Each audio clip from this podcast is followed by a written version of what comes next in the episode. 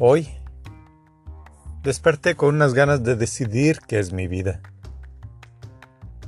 Y al decidir qué es mi vida, tomé en consideración que todos tenemos esta opción.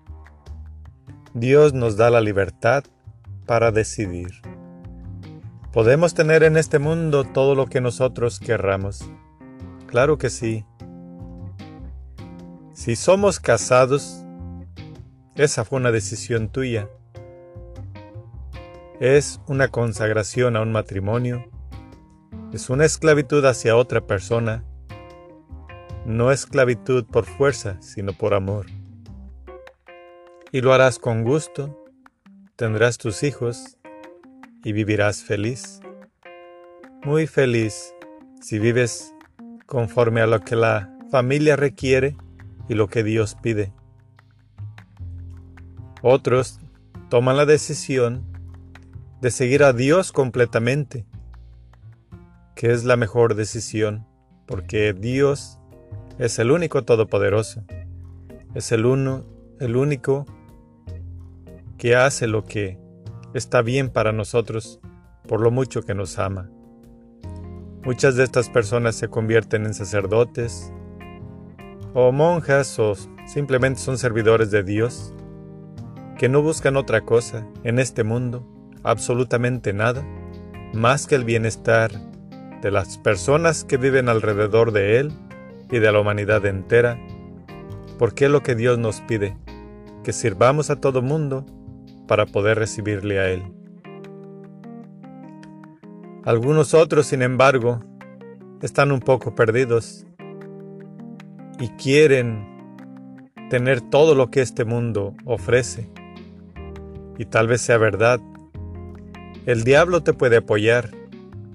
Si tú no crees en Dios y no quieres respetar sus mandamientos, tú puedes robar, puedes matar, puedes tomar a todas las mujeres que quieras, a todos los hombres que quieras, puedes comer lo que tú quieras, puedes tener el sexo las veces que tú quieras, tú puedes realmente convertir o destruir todo lo que tú desees.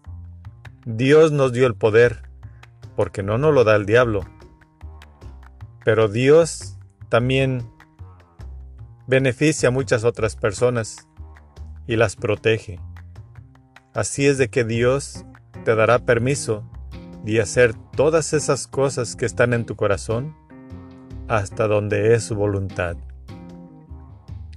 porque el día que Él ya no necesite de tus servicios, Él terminará contigo, terminará con tu vida y con todos los sufrimientos que tú hiciste.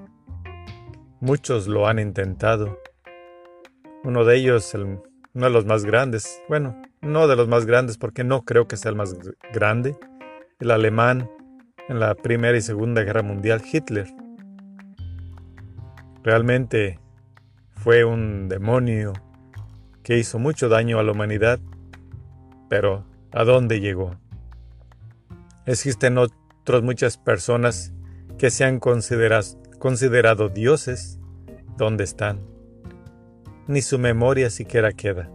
La gente, algunos todavía lo respetan porque creen en sus caminos, pero no pueden llegar tan alto como ellos porque solamente la voluntad de Dios es la que guía a toda la gente y aún así permite a estas personas que desean el mal camino, incluso al mismo demonio, hacer sus actividades.